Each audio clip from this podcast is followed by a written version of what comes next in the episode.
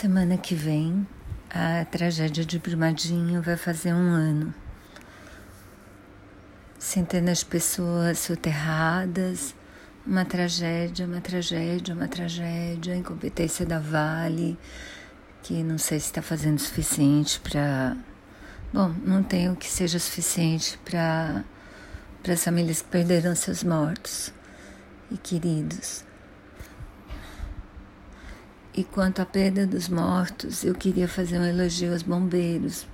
Bombeiros que todo esse ano passado e ainda estão lá, tentando resgatar os últimos soterrados da tragédia.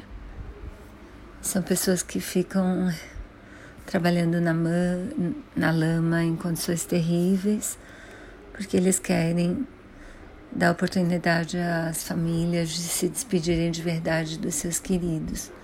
São os heróis.